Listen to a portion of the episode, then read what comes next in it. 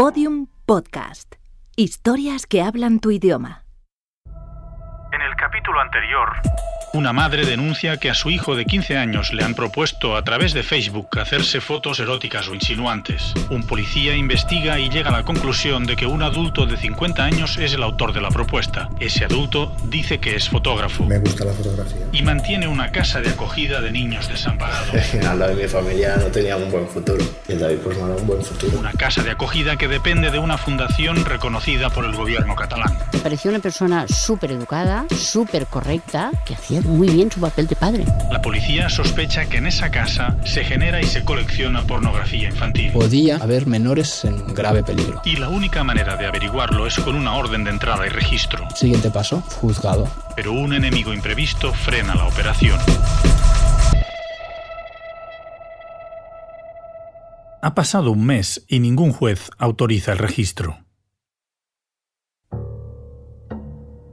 Hola, mi nombre es Carles Porta, soy periodista y les estoy contando esta historia de secretos y de abusos, una historia de pederastia que investigué durante dos años. Mientras hacíamos deporte juntos por los campos que rodean la ciudad de Lleida, mi amigo Héctor, el policía que investigaba el caso, compartió su desconcierto porque los jueces tardaran tanto tiempo en decidir si autorizaban o denegaban una orden de registro. Yo cuando, cuando nosotros, el grupo, cuando, cuando se realizan las diligencias, mm, es porque se está convencido de que allí pasa algo, no, no por vamos a probar suerte. Estamos hablando de un delito muy grave y estamos hablando de... Podía entender el respeto a las Y garantías, estamos hablando de, de la inviolabilidad del domicilio. Es un derecho que tenemos todos, de que en nuestra casa no nos, no nos, no nos entre nadie. pero no la En un burocracia, cajón, esperando. los papeleos, Muchos viajes al juzgado. las dudas que retrasaron durante un largo mes la decisión, Alguna vigilancia del domicilio. un mes de tensión y vigilancia, Todos los compañeros nerviosos. un mes de incertidumbre. Esperando por burocracia, lo que sea, que alguien diera un sí o un no. Pero después de cinco semanas de espera, el juez de instrucción número 2 autorizó la entrada y registro. Me confirma que efectivamente nos dan la entrada para mañana, para el día siguiente. Y entonces llegaron otros miedos. Y bueno, eh, en ese momento te empiezan a venir otras dudas. ¿Qué dudas te vienen? Pues, claro, eh, he convencido a, a todo el mundo de que allí estaba sucediendo algo, pero ¿y si no está sucediendo nada? Le llamaban padre. Episodio 2. La habitación de arriba. Todo estaba listo. El operativo policial se pone en marcha de madrugada. Llega el día D, muy pronto, dos, dos compañeros con, su, con el vehículo camuflado van al domicilio y aseguran el domicilio de que nadie salga. Sobre todo si salían menores nos daba igual. Lo que, quien no había de salir era David Donet. Y allí están ellos haciendo una vigilancia desde muy, muy, muy temprano. Luego, al romper el alba, llega a Castelldans el resto del equipo. Seis agentes y una secretaria judicial están frente a una casa de tres pisos en una calle desierta de un pueblecito de mil habitantes.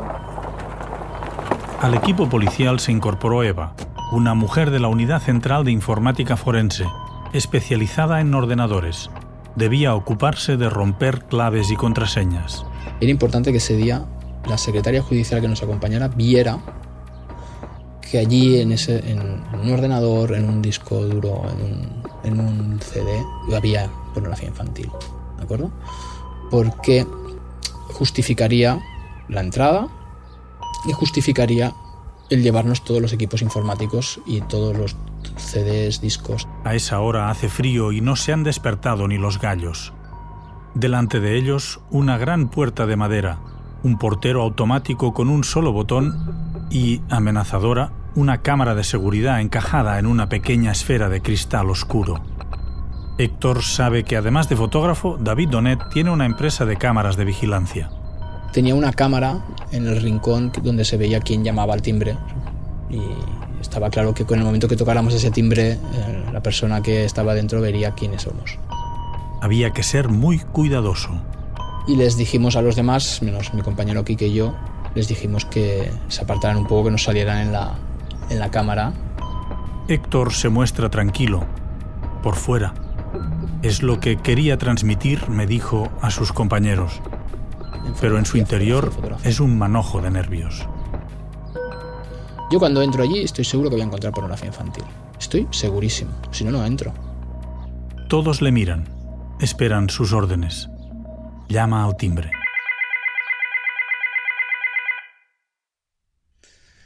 En el momento que llamamos al timbre, pasa un... Si no recuerdo mal, un minuto. Minuto y medio, pero fueron como 10 minutos en mi, en mi cerebro. Porque estoy en ese momento sufriendo de que este señor nos está viendo y empiece a, a destruir pruebas.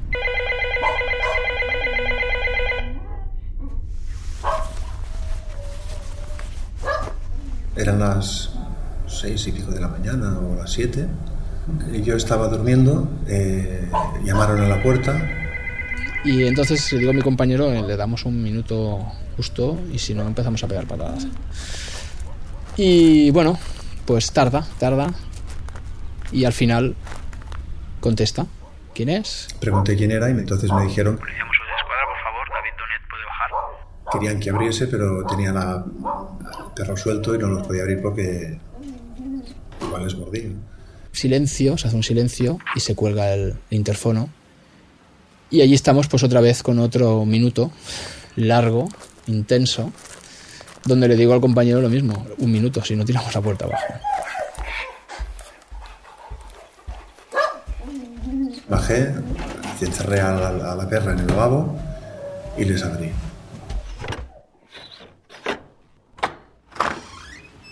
Y abre la puerta David Donet.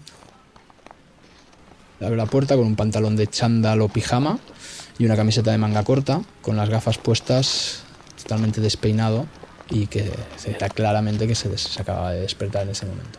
Y entonces me dijeron que venían por una, por una orden de registro para buscar pues eh, pornografía infantil o si había cosas de este tipo. Su primera frase no es ni buenos días ni nada. Su primera frase es ya lo sabía. Ya lo sabía. Yo me enteré que estaba denunciado porque, bueno, vivimos en pueblos y la gente cuando va a comprar el pan lo, lo charla todo. Entonces la, la- la mujer, la madre de ese chaval que iban a por la denuncia, lo dijo en todas partes y claro, pues al final llegó a mis oídos. Esto rompía con todos los esquemas de la entrada sorpresiva y si una persona tiene algo en su casa que es constitutivo de delito, sabe que lo han denunciado, sabe que la policía se puede plantear en su casa, resultado, lo destruyó todo. En ese momento mi corazón se puso a 100. Hacía días que ese señor sabía que lo habían denunciado. Vino el, el miedo de que allí no encontraríamos nada. Aquí no encontraremos nada.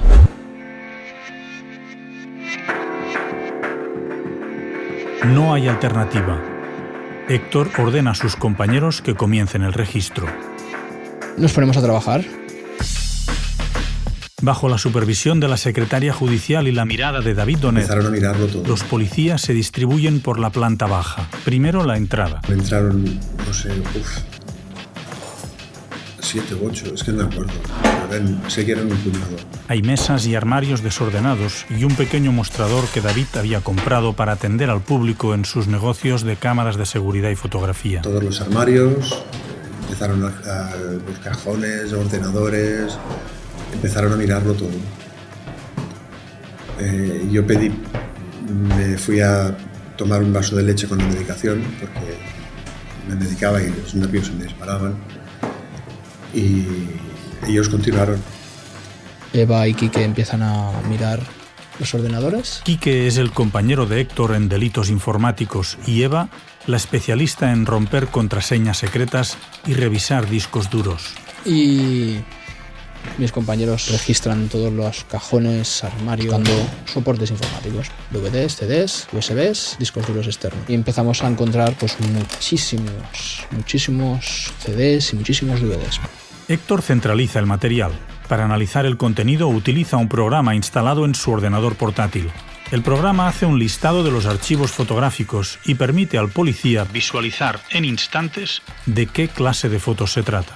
En un principio solo buscaba fotografía, no buscaba vídeo. Después ya me dedicaría a buscar vídeo. En un momento buscamos fotografía. En miniatura ves las fotografías que hay en ese soporte informático. Miraba, miraba, miraba, buscaba, buscaba, buscaba y no encontraba nada. No encontraba nada. Nada, nada, nada.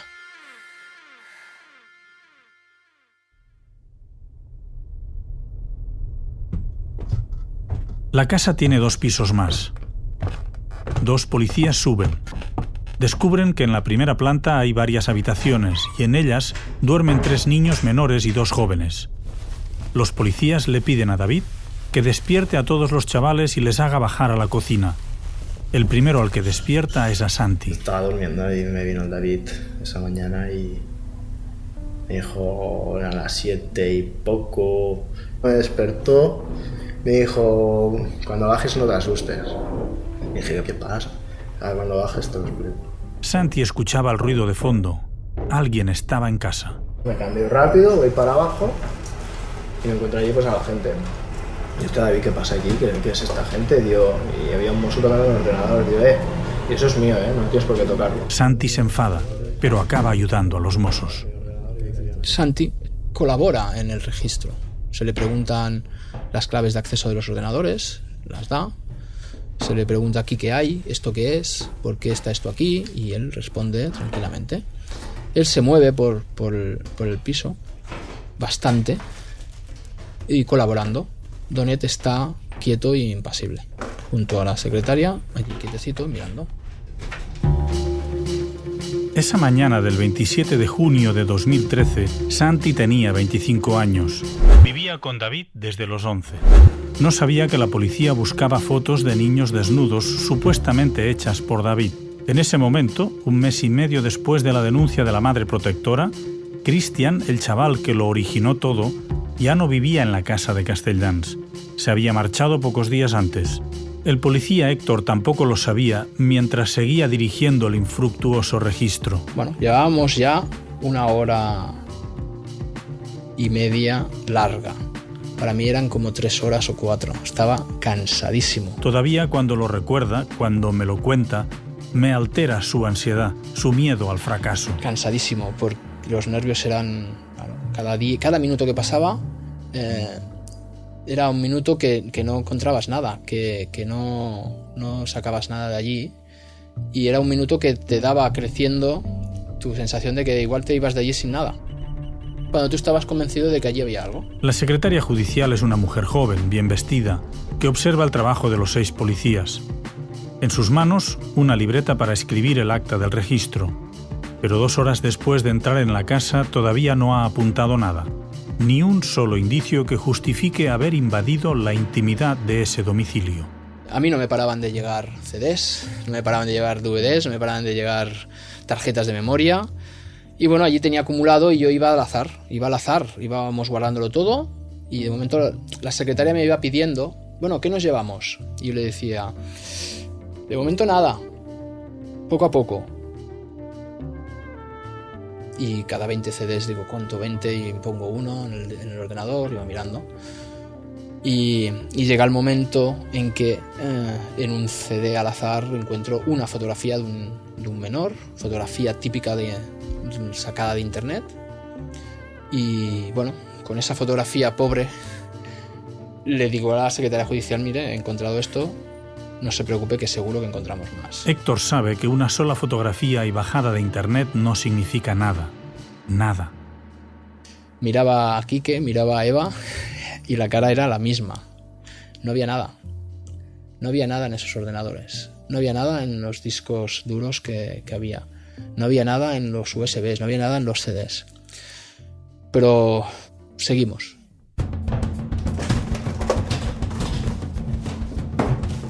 Los seis agentes repasan, registran, examinan. Hay que imaginarse el espacio, las estanterías, los armarios, los muebles, los cuadros, Revuelven, rastrean, minuciosa, obsesivamente, sin éxito, ante el estupor de la secretaria judicial y frente a los ojos recelosos de tres niños menores de edad que desde la puerta de la cocina se preguntan por qué esos policías han entrado en su casa, les han despertado y ahora están en su comedor y trasteando sus ordenadores. Santi, que ya ha avisado a su empresa que esa mañana no irá a trabajar, tampoco entiende nada. Horas, ¿eh? Miraron carpeta por carpeta estuve yo ahí horas detrás de, viendo qué hacía la tía, dónde se metía, y me, se metió en sitios que yo no había metido en mi vida. Encontró fotos que yo ya no sabía ni que estaban en ese ordenador. ¿Sabes? Pero fotos de alguna chica desnuda y esto. Una chica desnuda. Pues, pues, me envían por el móvil y yo qué hago, yo no la porro, yo la guardo en el ordenador. ¿Sabes? Y horas y horas y horas registrando mis ordenadores. Y yo ya cansado, me iba detrás, para arriba, para abajo, para no sé qué, y mm, subía para el David. David estaba callado, callado, muy callado, miraba al suelo, y pero David, ¿pero qué, qué, está pasando? Es que no estoy entendiendo nada. ¿Sabes? Dice, no sé. Y yo no me podía ir de allí, ni los compañeros, nos podíamos ir de allí sin, sin encontrar aquello que habíamos venido a buscar y que estábamos convencidos de que estaba. Eva termina con un ordenador, se va para otro y Eva me dice, nada. Quique también se va para el siguiente ordenador, termina el que tenía, se va para el otro y me dice lo mismo, nada, pero nada de nada. Bueno, yo ya estoy bastante nervioso y veo a Donet muy tranquilo. Y voy a hablar con Donet. Eh, David Donet es más alto que yo. Y mirando hacia arriba y mirándole a los ojos, a veces mirando a los ojos a, a los malos, descubres muchas cosas. Y le pregunto a Donet, ¿sabes lo que hemos venido a buscar? Tarde dos, tarde tres días lo encontraremos. Tú mismo. Él se quedó inmóvil, retiró la mirada, hubo una, una pausa.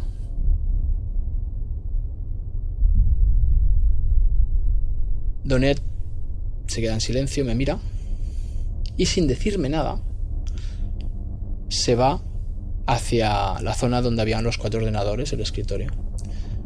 Abre un cajón, saca unas llaves, yo estoy a su lado, saca, saca unas llaves y se va a otro cajón que está cerrado con llaves, donde aún ni Joel ni Xavi habían llegado, porque si no me hubieran dicho, ese cajón está cerrado, hay que abrirlo. Abre ese cajón y saca otras llaves. Y me dice, acompáñame. Le digo a la secretaria, venga usted también. Y empezamos a subir escaleras. Y nos vamos al piso de arriba del todo. Llegamos al piso de arriba del todo y justo a la primera a la derecha hay una puerta cerrada. Saca la llave, pone la llave y me dice, aquí está lo que estáis buscando.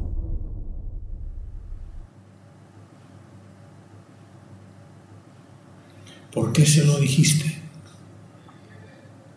¿Por qué no? Se lo dije porque ya me lo dijo evidentemente, acabarían encontrándolo, registrarían todo, pues bueno, pues les facilita un poco la faena. Les llevé directamente al sitio. Héctor me contó que la planta baja de la casa de Castellans olía a cerrado. En la primera había un tufo a humanidad. Allí dormían siete personas. Y el piso de arriba, el último, olía a recién pintado. Subieron David Donet, Héctor, dos policías más y la secretaria judicial. Santi les siguió. Yo sé que esa habitación estaba cerrada y nunca me dejó entrar. Yo le iba dando cigarros al David porque estaba nervioso como una mona. Y una de las veces dije, ¿pero qué has hecho, tío? ¿Qué está pasando? Nosotros en ese momento no pensábamos en nada más que en fotografías.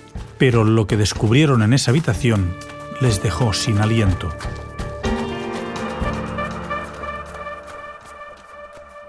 Le llamaban padre. En el próximo episodio, ¿qué había en el último piso de la casa de Castellans? ¿Qué se escondía detrás de aquella puerta cerrada a la que ni siquiera Santi podía entrar? ¿Qué descubrieron Héctor y su equipo cuando cruzaron el umbral? En ningún momento pensábamos encontrar la animalada y la, la barbaridad que encontramos en ese, en ese domicilio. Nunca nos lo pensábamos. Lo que encontraron iba a cambiar el curso de la investigación y de esta historia.